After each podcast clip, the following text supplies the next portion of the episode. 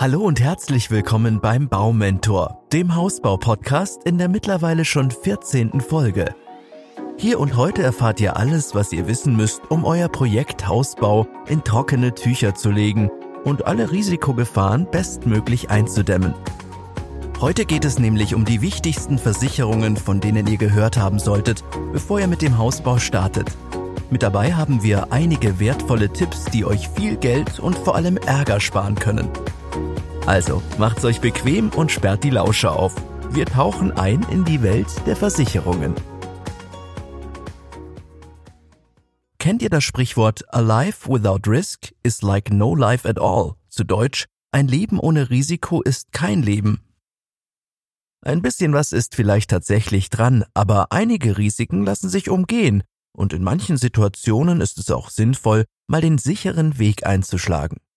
Der Hausbau ist genauso eine Situation, denn wenn so viel Geld auf dem Spiel steht, will wohl niemand ein unnötiges Risiko eingehen. Um ein hohes Risiko zu vermeiden, ist die erste Versicherung, die wir euch vorstellen, besonders wichtig. Erstens die Bauherrenhaftpflichtversicherung. Auf der Baustelle seid ihr als Bauherr grundsätzlich einmal selbst für die Sicherheit und jegliche Schäden, die während des Baus passieren, verantwortlich. Hierbei ist es egal, ob ihr selbst baut oder den Bau einem renommierten Fertighausanbieter übergebt. Bereits vor dem ersten Spatenstich solltet ihr deshalb die Bauherrenhaftpflichtversicherung abgeschlossen haben. Denn fast nirgends gibt es so viele Risiken wie auf einer Baustelle. Spielende Kinder, die auf das Gelände rennen und sich verletzen, ein umstürzendes Gerüst oder herabfallende Bauteile. Die Versicherung schützt euch vor all solchen Gefahren. Vom Baustellenbeginn bis hin zur Abnahme des Gebäudes und ist daher wirklich jeden Cent wert. Apropos Geld, was ihr für eure Bauherrenhaftpflichtversicherung letztendlich zahlt, können wir euch nicht genau sagen. Die Kosten berechnen sich nämlich nach eurer Bausumme. Achtet aber darauf, die Deckungssumme, also den Wert, bis zu dem die Versicherung Schäden maximal übernimmt, hoch genug zu wählen und zieht hier gegebenenfalls euren Versicherungsberater zu Rat. Die nächste Versicherung wirkt ebenfalls risikodämmend. Zweitens, die Feuerrohbauversicherung. Durch zahlreiche Gefahrenquellen wie eine defekte Gasleitung oder einen Kurzschluss ist auf der Baustelle schnell ein Brand entstanden, der verheerende Folgen für euch als Bauherren haben kann. Damit ihr im Ernstfall aber nicht auf dem Schaden sitzen bleibt, solltet ihr euch unbedingt über eine Feuerrohbauversicherung informieren. Im Endeffekt ist die Feuerrohbauversicherung für den Rohbau das, was die Wohngebäudeversicherung für das fertiggestellte Gebäude ist. Beide Versicherungen übernehmen die Kosten von Schäden und Folgeschäden, die durch Brände, Blitzschläge oder Explosionen auftreten. Übrigens setzen viele Banken die Feuerrohbauversicherung voraus, bevor sie überhaupt einen Baukredit vergeben. In diesem Fall kommt ihr dann um das Abschließen der Versicherung gar nicht herum. Ihr hört schon, die Feuerrohbauversicherung bringt immens viele Vorteile und ein Abschluss ist in jedem Fall sinnvoll. Jetzt wollt ihr sicher wissen, welche Kosten hierbei auf euch zukommen und hier haben wir einen sehr wichtigen Tipp für euch. Viele Wohngebäudeversicherungen beinhalten eine Feuerschutzversicherung für den Rohbau schon automatisch und komplett ohne zusätzliche Kosten. Sobald ihr in euer fertiges Haus umzieht, wandelt sich die Feuerrohbauversicherung dann automatisch in eine Wohngebäudeversicherung um. Beachten solltet ihr nur, dass ihr eurem Versicherer unbedingt melden müsst, wenn der Bau länger dauert als geplant und ihm auch Bescheid gebt, sobald ihr einzieht. Drittens. Die Bauleistungsversicherung. Die Bauleistungsversicherung ist vielen von euch vielleicht auch als Bauwesen oder Bauversicherung bekannt. So wurde diese Versicherung nämlich früher genannt. Im Vergleich zur Feuerrohbauversicherung schützt euch die Bauleistungsversicherung nicht vor Bränden, Blitzschlägen und Explosionen, aber vor allen anderen sogenannten unvorhergesehenen Ereignissen. Egal ob durch Unwetter oder Vandalismus. Selbst bei Material- oder Konstruktionsfehlern kommt die Bauleistungsversicherung zum Tragen. Ihr habt sogar die Möglichkeit, den Versicherungsschutz auf Diebstahl auszuweiten, so dass auch jegliches verbaute Material, also zum Beispiel ein eingebautes Waschbecken, versichert ist.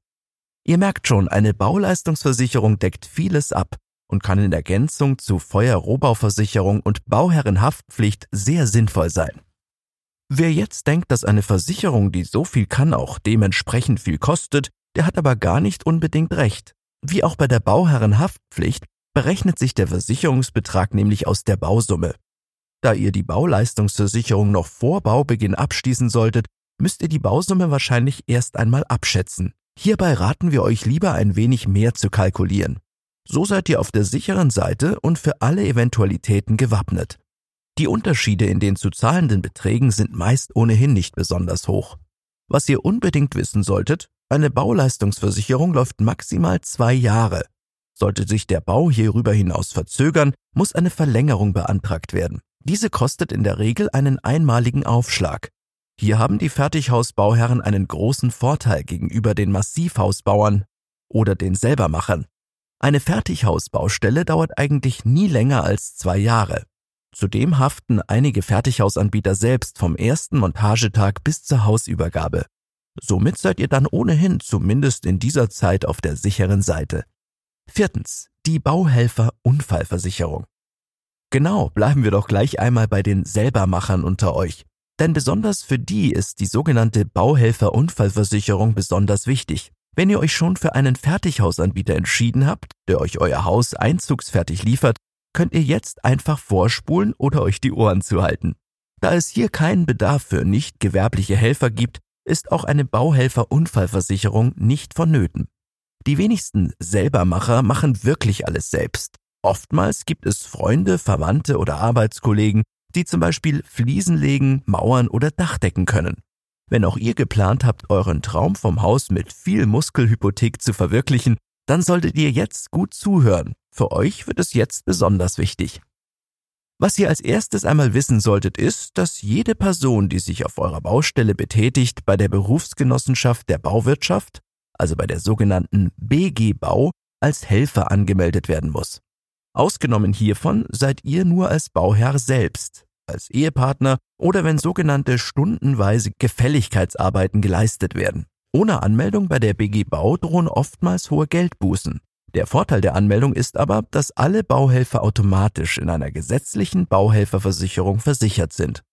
Die Deckungssumme ist leider sehr gering und reicht im Schadensfall meist nicht aus. Daher ist es empfehlenswert, eine ergänzende private Bauhelferversicherung abzuschließen. Auch die Bauhelferunfallversicherung muss noch vor dem Beginn der Bauarbeiten abgeschlossen werden. Wie viel ihr hierfür zahlt, hängt davon ab, ob ihr euch für eine Versicherung mit oder ohne Namensnennung entscheidet.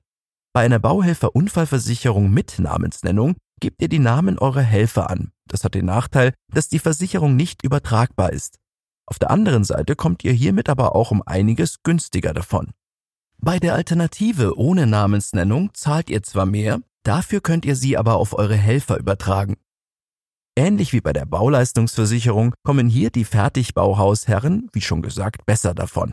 Zumindest diejenigen, die sich für einen Fertighausanbieter mit alles aus einer Hand Prinzip entscheiden, müssen sich um keine Bauhelferunfallversicherung kümmern, da es hier keiner nicht gewerblichen Helfer bedarf. Okay, das waren sie jetzt, die vier wichtigsten Versicherungen, die jeder Bauherr kennen sollte. Ziemlich viele Infos in kurzer Zeit, Daher haben kommen jetzt noch einmal die wichtigsten Punkte zusammengefasst. Erstens die Bauherrenhaftpflichtversicherung. Hier ist der Abschlusszeitpunkt vor dem Bau. Die Kosten berechnen sich nach der Bausumme. Die Versicherung lohnt sich für alle Bauherren und schützt vor allen Schadensersatzansprüchen während der Bauphase. Zweitens die Feuerrohbauversicherung. Hier ist der Abschlusszeitpunkt ebenfalls vor dem Bau. Die Kosten entfallen sogar komplett, wenn ihr euch für eine Wohngebäudeversicherung mit inkludierter Feuerrohbauversicherung entscheidet. Über diese Versicherung sollten ebenfalls alle Bauherren nachdenken und schützen kann sie euch, wie der Name schon verrät, vor Schäden durch Brände und Explosionen. Drittens, die Bauleistungsversicherung. Auch diese Versicherung muss vor dem ersten Spatenstich abgeschlossen werden und die Kosten berechnen sich auf Grundlage der Bausumme. Hierüber müssen nur die Bauherren nachdenken, die keinen Hausbaupartner haben der für die Phase zwischen ersten Montagetag und Schlüsselübergabe verantwortlich ist. Die Bauleistungsversicherung schützt vor Schäden durch unvorhergesehene Ereignisse. Viertens. Die Bauhelfer-Unfallversicherung. Auch die letzte der vier Versicherungen muss vor dem Bau abgeschlossen werden. Die Kosten sind abhängig der Art der Versicherung, also je nachdem, ob ihr euch für oder gegen Namensnennung entscheidet. Die Versicherung ist nur für diejenigen unter euch interessant, die selbst Hand anlegen wollen. So, das war sie auch schon, die 14. Folge vom Baumentor Hausbau Podcast. Hoffentlich konnten wir das Riesenchaos an verschiedenen Versicherungen für euch aufräumen. Wie immer könnt ihr alle eure Fragen gerne an podcast.baumentor.de loswerden. Wir machen uns jetzt an die Arbeit für unsere nächste 15. Episode. Hier wird es wertvolle Tipps zur Baufinanzierung geben. Dieses Thema hatten sich einige von euch per Mail gewünscht. Wenn ihr selbst mehr zu einem bestimmten Thema wissen wollt, dann schreibt uns doch auch gerne an podcast.baumentor.de. Natürlich freuen wir uns wie immer über eure Bewertung, egal auf welchem Kanal. Bis zum nächsten Mal. Wir freuen uns schon.